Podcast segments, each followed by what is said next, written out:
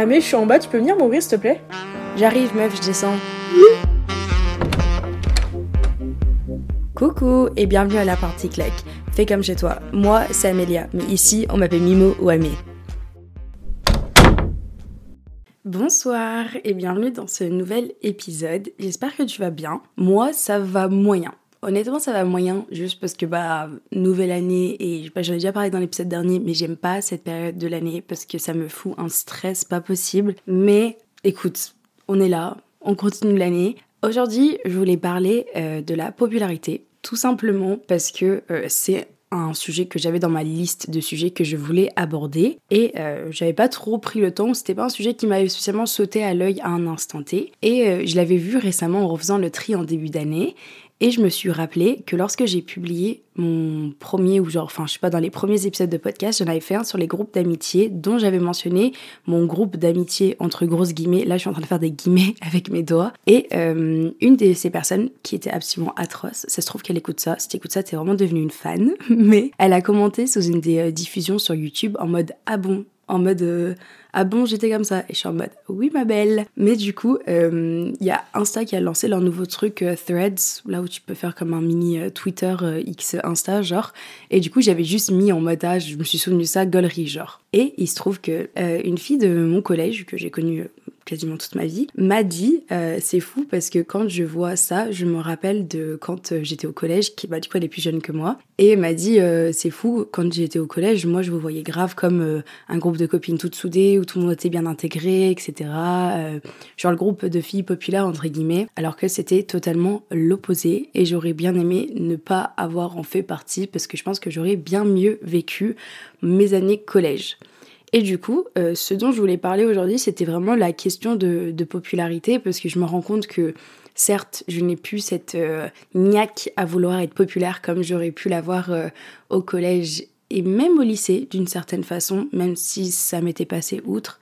Mais cette envie d'être apprécié de tous, d'avoir une certaine reconnaissance extérieure, une forme d'admiration d'autres personnes, qui est concrètement infondé, parce qu'au collège, pourquoi est-ce qu'on pourrait t'admirer plus que les autres? Bref.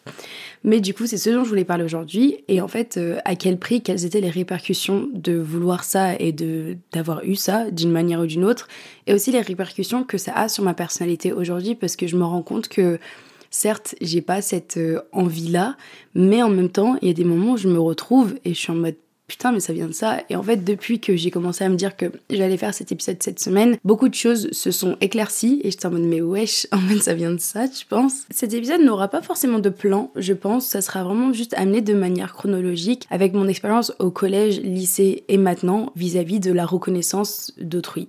Avant toute chose, on va s'intéresser plus à l'enfance et comment est-ce que j'ai eu ce profil et cette envie d'être connue ou reconnue mais euh, cette euh, envie d'être populaire d'une façon, parce que lorsque je me suis renseignée, je me suis dit, bon bah Amélia, c'est pas toi qui va résoudre ce, ce, petit problème dans ta tête, on va aller voir, tu vois, des TED Talks, etc. D'ailleurs, c'est pas dans un TED Talk que j'ai lu, je crois que c'était sur TED, je me rappelle plus exactement, ça fait un moment que je prépare cet épisode, mais c'était en mode que ça venait forcément de... forcément non, que ça pouvait venir de l'enfance. Et c'est vrai que quand j'y pense, je suis la première enfant, la première petite enfant, la première nièce, la première cousine, la première tout concrètement, parce que mes parents m'ont eu euh, extrêmement jeune et de manière assez imprévue. Du coup, j'ai toujours eu une forme d'attention sur moi depuis que je suis enfant.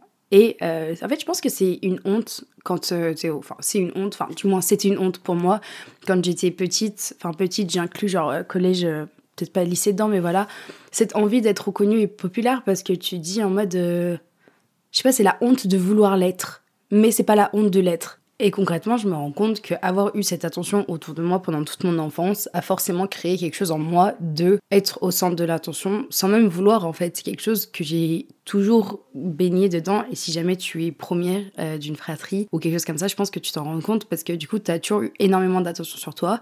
Que soit je pense que tu pars, enfin je pense, enfin d'après ce que j'ai vu et ce que j'ai recherché au, sujet de la popularité, les aînés d'une fratrie ont tendance à en fait, tu peux prendre un peu deux chemins différents, soit le chemin de tu t'effaces, tu te casses, ou aussi le chemin de prendre en contrôle les choses et de vouloir avoir cette présence dans la vie de, pas dans la vie de chacun, mais dans les esprits et toujours avoir une forme d'attention sur toi. Et ça, c'est le chemin que j'ai entièrement pris pendant longtemps et je me rends compte que j'ai totalement pris l'autre après et je me suis cassée de la première parce que euh, bah, ce que je vais expliquer par la suite.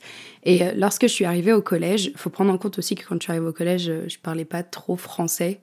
Donc, je me suis rendu compte de la hiérarchie qu'il y avait des filles allant de, de on a quel âge quand on arrive au collège? On a 11 ans, allant jusqu'à 14, je crois, 14-15.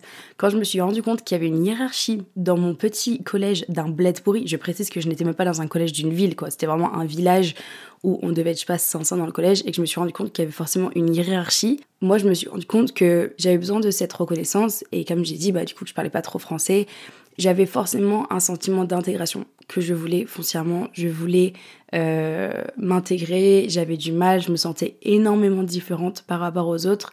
Et du coup, je me suis dit que, en fait, pour moi, le raisonnement, c'était ça. C'était si je me faisais accepter parmi les gens que tout le monde aimait, parce que d'un point de vue extérieur, les gens ont toujours admiré ces personnes. Et moi, je me suis dit, bah, moi, je vais être comme ça parce que ça sera plus simple, j'ai besoin de m'intégrer, etc. Et c'est ce que j'ai fait. Et j'ai mis les bouchées doubles. Et j'ai horriblement vécu toutes mes années collège. Enfin, pas la troisième, parce que la troisième, euh, je vais en revenir plus tard. Mais du coup, je suis tombée dans le, mauvais groupe de personnes et ces personnes, étaient euh, totalement. Enfin, en fait, j'ai pas pas envie de dire totalement horrible parce que c'est des gamines. Enfin, c'était des gamines à l'époque et ces personnes ont maintenant mon âge mais bah, apparemment euh, par celle du coup qui a commenté euh, la vidéo au début. Mais en fait, je suis tombée dans un groupe où euh, j'ai jamais été harcelée au collège dans le sens concrètement de, de l'harcèlement, mais je savais jamais si j'allais manger avec elle, je savais jamais si j'avais ma place avec elle. C'était un jour celle qui menait le groupe voulait être pote avec qui elle voulait, donc elle choisissait. Je n'étais jamais la première option, mais le jour où j'étais choisie, j'étais en mode ah incroyable. Je priais pour que les autres personnes soient malades certains jours pour que je sache que je vais pouvoir manger avec elle. Sinon, genre c'est c'était un stress constant de savoir avec qui j'allais manger, parce que surtout ça, au, au collège, euh, vas-y, la honte de manger tout seul. Et du coup, j'avais trop ce truc de constamment vouloir être intégrée et je savais que profondément ces personnes étaient méchantes. Genre je savais, je voyais comment elles parlaient d'autres personnes, je voyais comment elles parlaient d'elles entre elles. Et en fait, c'est pour ça que j'ai envie de faire cet épisode parce que je me dis que moi, peut-être en exprimant ce qui s'est passé pour moi et cette envie-là parce que je sais que quand j'en parle avec des amis autour de moi, c'est quelque chose qui nous est totalement passé un peu au-dessus de la tête d'une façon, mais je sais qu'il y a pas mal de personnes qui sont plus jeunes qui écoutent ça et même au lycée d'écouter ça, ça m'aurait énormément aidé. D'avoir un sort de recul après et me dire que ça ne va absolument pas être la fin du monde quand tu seras en quatrième, enfin c'est un truc de malade comment j'étais omnibulée par ça c'est un truc de malade. Je vais dire un truc et c'est entièrement la honte, mais c'est le moment où jamais. Mais je me rappelle de quand j'étais au collège. À l'époque, c'était Facebook. Genre, le réseau social, c'était le truc, c'était des mais je dis ce que je pense de toi, des trucs comme ça. Enfin, je sais pas si euh, du coup tu as connu ça, mais j'ai l'impression de faire super vieille quand je raconte ça, mais pour moi, c'est il n'y a pas si longtemps que ça dans ma tête. Et euh, il y avait ce truc des j'aime sur les photos de profil. Genre en mode. Euh, après, je sais pas si c'est vraiment de partout en France ou si c'était vraiment juste comme ça de là où j'étais. Mais il y avait ce truc genre d'avoir des j'aime sur ta photo de profil ou genre d'avoir, euh, je sais pas, le plus de likes sur tes photos. Et je me rappelle, j'allais envoyer des messages aux gens en mode Ah, mais c'est trop la honte maintenant que j'écris ça. Genre, il me tabasser. En mode, j'ai envoyé un message aux gens et je leur disais Ouais, on fait un concours de j'aime avec mon cousin. Je n'ai pas de cousin. Sur nos photos de profil, est-ce que tu peux aller aimer euh, ma photo de profil pour que je gagne? Je me rends compte, c'est vraiment la honte. Si jamais euh, tu, je t'ai déjà envoyé ce message, s'il te plaît, ne soit me l'envoie en capture d'écran parce que j'aimerais vraiment retrouver une preuve que j'étais aussi miskine que ça. Mais et c'est là que je me rends compte que surtout, j'aurais pas du tout aimé être au lycée ou au collège avec l'ampleur qu'a TikTok. Parce que vu comment j'étais matrixée par la reconnaissance, euh, que ce soit en personne, que la reconnaissance que ce soit sur les réseaux sociaux, ah mais j'aurais même pas imaginé comment j'aurais été si jamais j'avais eu TikTok à cette période. Et c'est là que je veux en venir. C'est que du coup, je me suis dit, mais ça se passe comment le collège maintenant et tout? Il s'avère que j'ai une petite cousine qui a 13 ans. Et du coup, on a parlé. Je pense pas que je vais l'inclure euh, dans cet épisode-là. Il y a moyen que je le poste en bonus au cours de la semaine en mode euh, si jamais tu veux écouter euh, le point de vue de la popularité vis-à-vis d'une fille de 13 ans qui a beaucoup plus de maturité que moi à cet âge-là, clairement. Maintenant, en y repensant avec euh, un certain recul, je pense pas qu'il faut avoir euh, certaines années de recul spécialement, mais j'étais tellement dedans quand j'étais euh, plus jeune que de me dire que c'est horrible parce que je me dis que foncièrement, même quand j'étais amie entre guillemets avec ces personnes, je savais que ce n'étaient pas mes amis, je me sentais extrêmement seule et en même temps, je savais que j'étais pas comme elles. C'est-à-dire que quand j'entendais les discussions qu'elles avaient à propos d'autres personnes, à propos d'elles, c'était foncièrement méchant. C'était. Je sais pas si elles étaient considérées comme harceleuses, j'arrive pas trop à m'en souvenir très exactement, mais euh, d'avoir ce truc de je savais que j'étais pas méchante dans le fond et je savais que je ne tenais en aucun cas des propos méchants envers qui que ce soit. Et euh, pendant, bah, j'en ai déjà mentionné pendant mes autres épisodes de podcast, mais j'ai fait de la gymnastique depuis, euh, enfin depuis que je suis arrivée en France, donc genre vraiment en CM2 jusqu'à très très tard, enfin bref, après lycée. Et j'ai toujours eu un groupe d'amis extérieurs et donc des filles qui étaient au collège avec moi. Et je me rappelle vraiment concrètement d'un jour où j'étais à la gym, euh, enfin journée normale quoi. Et une fille m'a vraiment dit putain mais t'es vraiment gentil pour ton groupe de potes. Et c'est là que je me suis rendu compte qu'en fait c'était pas mes potes et que certes j'avais envie d'être associée à elle, mais dans le fond en fait euh, je sais pas j'enviais tout le monde qui n'était pas dans ces groupes de potes. Sauf que c'est gênant, je voulais pas être pris, enfin tu sais que les gens pensent que je les prenne comme un bouche-trou pour m'en sortir, etc. Et en fait c'est pour ça que je disais que j'allais revenir à la troisième. Mais à la troisième j'ai eu la chance que ces personnes euh, vraiment euh, horribles du collège qui m'ont totalement matrixé sont parties. J'ai rejoint un groupe de pote euh, sain, normal, qui m'a suivi, qui, enfin, qui me suit d'ailleurs une partie encore à ce jour. Et quand je suis arrivée au lycée, j'ai créé un groupe de copines. Enfin, j'ai créé, non, je suis, enfin, un groupe de copines s'est créé. On était sept filles. Et en vrai, quand je dis que j'ai eu l'expérience d'une lycéenne la plus typique au monde, je ne mens absolument pas. J'ai vraiment eu le truc de cette copine, on faisait des soirées le week-end, où il y avait forcément des commérages, des petites embrouilles.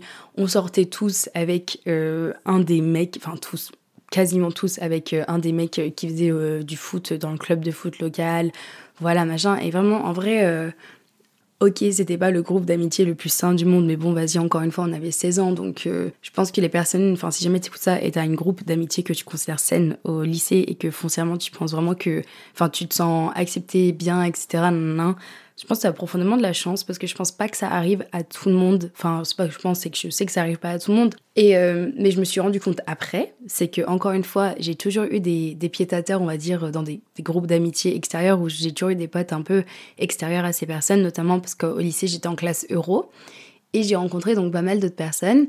Et euh, c'était cet été et que j'étais avec euh, deux copines que j'ai rencontrées au lycée où nos liens se sont encore plus resserrés après. Et on parlait du coup du lycée et genre on parlait, on jouait à We're Not Really Strangers, vous voyez, avec les questions profondes. Et euh, il y avait un truc, une question du coup sur la popularité. Et pour moi, je me considérais, pour moi au lycée, il n'y avait pas de, de, schéma de popularité. C'est-à-dire pour moi, genre, euh, je sais pas, je suis arrivée au lycée et j'étais tellement heureuse parce que j'avais relâché toute cette pression de qui était connu, pas connu. En fait, c'est tellement un gros lycée que pour moi, il n'y avait pas spécialement ça. Et c'est elles qui m'ont dit ah, Mais meuf, euh, enfin, t'es conne, genre. Et j'étais en mode Bah, je ne comprends pas. Et c'est là qu'elles m'ont expliqué que, bah, de leur point de vue, c'était l'œil, enfin, c'était le regard qu'elles portaient envers mon groupe d'amitié. Et c'est peut-être pour ça que, du coup, moi, j'avais ce recul de Il n'y en avait pas, parce que d'autres personnes pouvaient considérer le groupe dans lequel je me suis retrouvée comme moi, je considérais le groupe du collège. Et qu'en fait, je me suis rendu compte que peut-être que je suis tombée là-dedans vis-à-vis de mes habitudes du collège. Et foncièrement, je m'en suis rendu compte inconsciemment quand j'ai arrêté le, lycée, enfin quand je suis passée en études supérieures, parce qu'il m'a fallu une semaine d'études supérieures pour dire à ces gens de, du coup de ce groupe d'amitié, en mode je veux bien maintenir nos amitiés uniques avec chacune d'entre vous parce qu'il y a des belles amitiés, mais genre le groupe ne peut plus exister parce que j'en avais tellement marre des, de t'envoyer un message dans un groupe et des messages qui sont envoyés en privé, etc. Et en fait, vraiment, tout ce que je veux dire avec cet épisode, en fait, ça se rejoint vraiment à un gros truc, c'est que si jamais toi, tu es dans une situation, même en études supérieures, où tu vois genre des groupes d'amitié hyper scellés, hyper machin, et que tu te dis, putain, euh, moi, je voudrais trop ça, je voudrais trop que les gens m'aiment beaucoup, ou que ces personnes, enfin... Du coup, je me suis souvent retrouvée dans des, dans des groupes qui parlaient à plein de personnes, qui connaissaient pas mal de personnes et tout. Et moi, j'étais j'étais pas à ma place en fait. Concrètement, j'étais pas à ma place. Ok, j'ai peut-être un aspect euh, sociable, etc. et que j'aime bien parler aux gens, mais j'ai jamais été à ma place dans plein de sens. Et pour moi, les gros groupes d'amitié, c'est vraiment quelque chose qui peut rarement fonctionner. C'est quand même dur pour que cette fille s'entende vraiment. Et concrètement, j'ai aucun regret euh, des années que j'ai vécues parce que, ok, il y a le truc de je suis devenue qui je suis grâce à ces années, ça je le prends totalement, mais aussi c'est que j'ai tellement appris sur moi-même et qui j'avais envie d'être, et aussi de, vu que je l'ai vécu, je me rends compte que quand je vois des, des pseudo-groupes d'amitié, que je vois encore à ce jour, où tu vois, tu as l'impression que tu en fait, toujours une tête de groupe et qui essaye de, de, mener un troupeau. Et en fait, je l'ai même vu en études supérieures, hein, vraiment pour le coup. Et euh, quand je vois des groupes comme ça, je les regarde d'un œil en mode euh, limite ça me fait de la peine parce que tu, je sais pas, je ressens toujours qu'il y a une personne qui n'est peut-être pas forcément à sa place, une personne qui, je sais pas, qui subit les, les coups de, les changements d'humeur de la personne qui mène le groupe. Et pour avoir été à l'intérieur du groupe, ce qui se répète toujours, c'est toujours qu'il y a une personne qui est dans le groupe ou plusieurs personnes qu'en fait a une vie de famille compliquée. Et je pense que maintenant, j'ai développé une pitié pour les personnes qui, par exemple, la personne qui m'a commenté sous la vidéo YouTube, qui m'a clairement euh, pourri pas mal de temps quand j'étais au collège. Et je sais même pas si les personnes qui m'ont pourri ou qui ont eu des attitudes horribles envers moi pendant ces années s'en rendent foncièrement compte parce que c'est un peu comme l'histoire de l'harceleur harcelé. C'est que quand t'as une personne qui va harceler quelqu'un dans, un, dans une certaine situation, c'est souvent, c'est pas tout le temps, mais le cas de à la maison, les parents ont ce genre de comportement envers la personne, ce genre de comportement euh, méprisant, qui a une forme d'insécurité dans sa vie de tous les jours. Et c'était concrètement le cas de la personne qui a commenté. Et du coup, moi, genre, quand je vois ces groupes, maintenant, quand je les vois, quand j'étais Enfin, quand je vois des plus jeunes, ou quand je vois même maintenant des gens encore rallier des troupes comme ça, je pense que j'ai vraiment un, sentiment de pitié profond. Et c'est pour ça du coup que j'ai parlé à ma petite cousine, parce que quand on était à table, au repas de famille de genre de Noël, on a commencé à en parler, et j'ai l'impression qu'elle le vivait trop bien le collège, sauf que moi j'en parlais pas. Genre mes parents pensaient que je le vivais euh, super bien, que tout allait super bien, alors que quand je me couchais, je priais pour que ça soit le week-end, que j'aille pas au collège et que je puisse ne pas y retourner le jour après ou au lycée quand il y avait une embrouille et que j'en pouvais plus parce que du coup ça allait tailler dans tous les sens et je savais pas pour quel parti prendre et si tu prenais pas pour un parti c'est que t'avais pas d'avis, que t'avais pas de caractère et patati patata tu vois. Et moi je voulais juste vivre en paix loin de tout ça tu vois. Après je précise que j'ai quand même eu ma part dans ces groupes là et je ne rejette pas en aucun cas la faute sur toutes les autres personnes parce que c'est quand même moi qui étais là pendant ces, ces groupes d'amitié et c'est quand même moi là qui participais à être dans ces groupes activement, j'aurais très bien pu me casser, même si c'est plus simple à dire qu'à faire vraiment. Mais maintenant, pour en venir aux répercussions que ça a sur ma personnalité aujourd'hui et que je vois que c'est quand même quelque chose qui reste dans mes traits de caractère, par exemple, j'ai aucune patience pour du bullshit. C'est-à-dire que profondément la, la méchanceté ou la manipulation ou les potins, c'est un truc que je ne supporte pas. Après, vas-y, je pèse mes mots avec euh, potin. Tu vois, il y a potin en mode Ah, lui, il sort avec elle. Vas-y, entièrement, je veux savoir, tu vois, c'est rigolo. Savoir, lui, il a embrassé elle. Voilà. Mais il y a des potins où limite, j'ai l'impression que c'est tellement intrusif dans la vie des gens et je me rends compte que, bah, même à notre grand âge et quand je rencontre encore des personnes, parce que je l'ai répété plein de fois, mais j'ai un amour infini pour les personnes qui m'entourent dans ma vie. Mais je suis quelqu'un où je m'attache pas beaucoup aux gens et j'ai vraiment un énorme détachement à l'égard de plein de personnes en mode je peux te rencontrer, je vais grave rigoler avec toi, je vais passer un super bon moment, on peut se voir plusieurs fois et tout, mais genre en mode je parle pas amoureusement, je parle purement amicalement.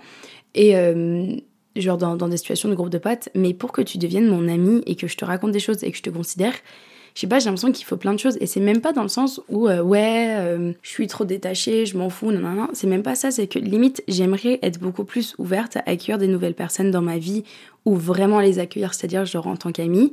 Mais en fait, je ne peux pas parce que j'ai un manque de confiance énormément envers les personnes autour de moi parce que j'ai l'impression que des personnes peuvent être là par intérêt, non pas qu'elles aient vraiment quelque chose à tirer de moi, mais plus des trucs en mode j'ai vraiment trop l'impression que tu vas me prendre pour une conne ou j'ai l'impression que je sais pas, j'ai l'impression que les gens sont là pour quelque chose en fait. Et du coup, j'ai l'impression qu'il faut que j'attende un bon moment avant de considérer les personnes.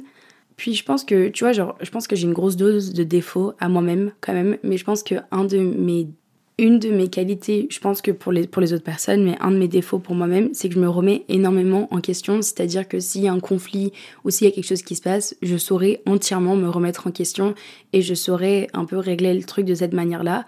Sauf que le problème, c'est que je me retrouve souvent en face de personnes qui ne savent pas le faire. Et vu que moi, du coup, j'ai quand même tellement d'insécurité vis-à-vis du fait que j'avais pas eu des amitiés certaines avant, que je suis encore en train d'apprendre que depuis que j'ai rencontré des amitiés saines, qu'il y a des choses que j'ai pu tolérer dans l'ancien, l'ancien temps, en mode back in the day, mais non, mais genre avant, que maintenant, en fait, sont intolérables. Le, le fait de raconter quelque chose à quelqu'un et que cette chose soit répétée, mais, mais, mais n'importe quoi. Et ça m'est arrivé, encore une fois, là, à la rentrée scolaire. Enfin, du coup, j'ai rencontré des personnes et j'ai dit quelque chose à une personne que je pensais, enfin, qui, moi, était d'une évidence à ne pas raconter. Et cette chose a été répétée. Et je n'ai même. En fait, quand la personne, elle m'a dit en mode. Mais genre, en toute honnêteté, genre en mode Ah oui, j'ai dit ça, du coup, j'ai su ça, tu vois. Et en fait, sur l'instant T, j'étais en mode attends, mais elle a dit ça. Et vu que du coup je me remets constamment en question, je me suis dit ah mais peut-être que machin non elle a pas voulu ça, tu vois c'est pas une personne comme ça. Mais si foncièrement cette personne a littéralement répété la personne à l'autre personne et du coup moi dans ma tête j'étais en mode mais à quel grand âge tu répètes des choses comme ça à d'autres personnes? Et je me rends compte que bah du coup malgré notre âge et je pense que si t'écoutes ça t'as quand même du coup bah un certain recul j'estime aussi et de me dire qu'il y a des personnes qui ont encore ce ce brin peut-être de malveillance ou ce brin d'intérêt perso, ça me donne encore moins envie de m'ouvrir aux autres personnes. Et ça, c'est une répercussion qui, qui, me fait chier, mais en même temps qui me permet de protéger et d'avoir des liens amicaux hyper serrés et sincères. C'est que je ne veux en aucun cas mettre en avant ou soutenir ou devenir amie avec quelqu'un que je ressens malveillante ou là-dedans. Et c'est vrai que du coup, je me retrouve dans des, dans des amitiés où il n'y a pas de potin, il n'y a pas de... Quand je pars de la pièce où mes amis sont dedans et je pars plutôt de la soirée où je ne viens pas ou quoi que ce soit, je n'ai, mais quand je vous dis zéro putain de crainte qu'on parle sur moi, c'est totalement normal, j'ai envie de te dire, mais dans un temps où avant c'était pas du tout normal ma manière de penser. C'est je me suis dit je vais partir de la pièce, on va me juger ou on va dire ça ou on va attendre que je parte pour dire ça alors que maintenant je sais très bien que si je pars de la pièce et mon nom vient de la conversation soit c'est bah y a rien à voir soit mon nom va venir en mode ah je sens qu'elle va pas bien est-ce que vous ressentez la même chose ou ah je sens ça et en fait c'est tellement que quelque chose que je pensais pas possible concrètement mais à la fois, on est dans un âge où du coup, on va constamment changer de, de lieu, d'école, de stage, d'alternance, de taf, à l'étranger, pas à l'étranger. Et j'ai quand même cette envie d'intégrer des groupes d'amis, envie de m'ouvrir à plein de gens. Et en fait, je pense que c'est pour ça aussi que d'une manière, mon Erasmus a été éclaté au sol, parce que j'ai pas rencontré des gens sincères, c'était que des personnes opportunistes qui attendaient la meilleure occasion pour faire quelque chose, si t'avais pas quelque chose à apporter, enfin, tu vois, pas apporter un matériel, genre en mode dans le truc, en mode. Euh, je sais pas, il y avait vraiment ce, truc d'opportunité que j'avais trop du mal à faire et j'aime pas le small talk. J'aime bien le fait de. J'aime pas le fait de parler juste pour dire de parler. J'ai envie qu'on parle pour raconter des choses concrètes, je sais pas. Et j'ai l'impression que j'être casse-couille dans mes amitiés. Et du coup, ça me ferme plein d'opportunités parce que je vois des groupes se créer. Quand j'étais en Erasmus, là, euh, à la rentrée, euh, tout le temps, je vois des groupes se créer autour de moi et je me vois en incapacité de les intégrer parce qu'en fait, je suis assis autour de la table et je trouve ma place nulle part. Et du coup, dans ces situations-là, j'ai du mal à prendre le recul de me dire, ok, ma place n'est pas autour de cette table, mais elle est ailleurs. Il faut juste que j'attende et que je prenne le temps de la trouver. Et vaut mieux avoir sa place bien à une table où tu ne bouges pas qu'avoir ta place à plein de tables différentes et pouvoir t'installer où tu veux. Et je pense que le plus important quand tu rencontres des nouvelles personnes et que, enfin, moi je suis, je suis dans un stade où je change constamment. La personne que j'étais en été 2023 et la personne que je suis maintenant n'est pas la même. Et c'est trop bizarre parce que du coup, tu rencontres des personnes à plein de nouvelles stades de ta vie. Et j'ai cette frustration de me dire Ah, je m'entendrais trop bien avec elle, ou Ah, euh, avant, je me sais trop bien entendu avec elle, mais maintenant, je sais plus qui je suis. Et le plus important, je pense qu'avant de rentrer dans une pièce, avant de recommencer des nouveaux chapitres de ta vie, c'est de te mettre d'accord quelles sont tes valeurs, quels sont les types de personnes dont tu voudrais t'entourer, de vérifier si autour de toi, tu as encore des personnes qui sont dans cette même euh, idée et tout, parce que hum, des fois, on pense avoir des, des groupes d'amitié depuis toujours, et il y a cette frustration de, de ton entourage de dire, en fait, euh, la table à laquelle j'ai été assise pendant des années ne me comprend pas, la table, les gens autour ne, ne sont pas dans la même idée que moi, etc. Et ça veut pas dire qu'il faut que tu te casses de cette table, mais il faut que tu te rends compte qu'il y a d'autres opportunités qui t'attendent ailleurs. Et moi, c'est quelque chose que j'ai du mal parce que je suis énormément attachée aux personnes auxquelles je m'attache et auxquelles je m'ouvre parce que bah en fait si je commence à devenir pote avec toi c'est pas en signe un contrat à vie tu vois genre je veux bien te laisser partir.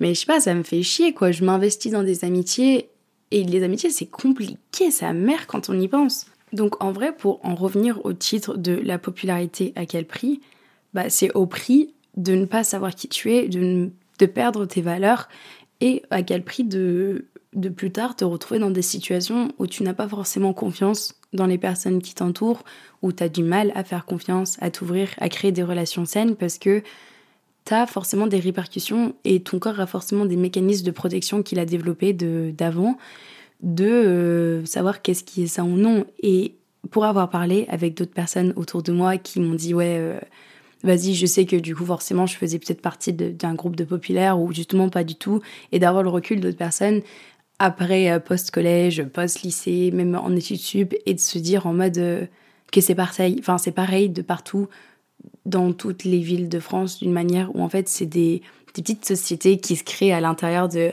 de nos établissements respectifs et c'est fou de voir comment on fonctionne de manière pareille et qu'on a souvent les mêmes réflexions post-études sup et de me dire que des choses aussi simples que euh, aller en soirée et parler à quelqu'un et voir mes potes devenir meilleurs potes à quelqu'un en toilette et moi je suis en mode je peux pas genre je te connais pas comment tu peux faire ça? Et en fait je me rends compte que c'est juste moi je suis en mode j'ai l'impression que je sais pas j'ai trop l'impression de me méfier de, tout le monde au premier abord et c'est relou. Vraiment concrètement c'est vraiment relou. Mais bon, c'était un peu tout pour cet épisode. Si jamais je devais me faire un conseil à mini-moi, je pense que ça serait vraiment juste, Amélia, vraiment juste, n'oublie pas qui tu es avant tout. N'oublie pas que tu n'as pas un mauvais fond. Loin de là, tu as un énorme cœur de bienveillance et ne laisse jamais les gens autour de toi te dire le contraire et ne laisse jamais les autres personnes te remettre en question qui tu es, qui tu veux être. Parce que mais ça, mais c'est un truc débile. Faut savoir que quand j'étais petite, j'ai toujours fait de la gym, je l'ai répété 500 fois, donc j'avais un corps assez musclé. Et euh, j'avais dit un truc une fois en me disant comme quoi j'avais des abdos. J'avais des abdos. J'avais clairement des abdos tracés. Je battais les gars au bras de fer tellement que j'étais musclée, genre, et toute sec à l'âge de, de 13 ans, genre. Et la meuf dans le groupe de potes m'a dit Ah non, toi t'as pas d'abdos. Et du coup, moi, j'ai cru que j'avais pas d'abdos. Genre, je m'étais convaincue moi-même alors qu'il y avait les preuves physiques. Bref, c'est des trucs comme ça. Donc, ne laisse pas les autres personnes autour de toi dire qui tu es, qui, qui, qu'est-ce que tu as le droit de faire, avec qui tu peux être ami. Oublie pas que tu as vraiment un fond qui est un gros cœur tout mignon, tout gentil, parce que ça évitera que les gens viennent te, te le casser et que du coup, tu le protèges à tout prix. Voilà. C'était tout pour l'épisode. J'espère que c'était un peu plus un peu en mode story time, un peu racontage de vie pour en tirer une leçon. Mais j'espère que mon recul de d'anciennes populaires euh, pas à sa place et euh, qui regrettent un tout petit peu, enfin non pas de regret on a dit, mais euh, qui se rend compte que c'était totalement débile, pourra t'aider. Voilà. Je te fais plein de gros bisous et on se dit à la semaine pro. Bye, lots of love.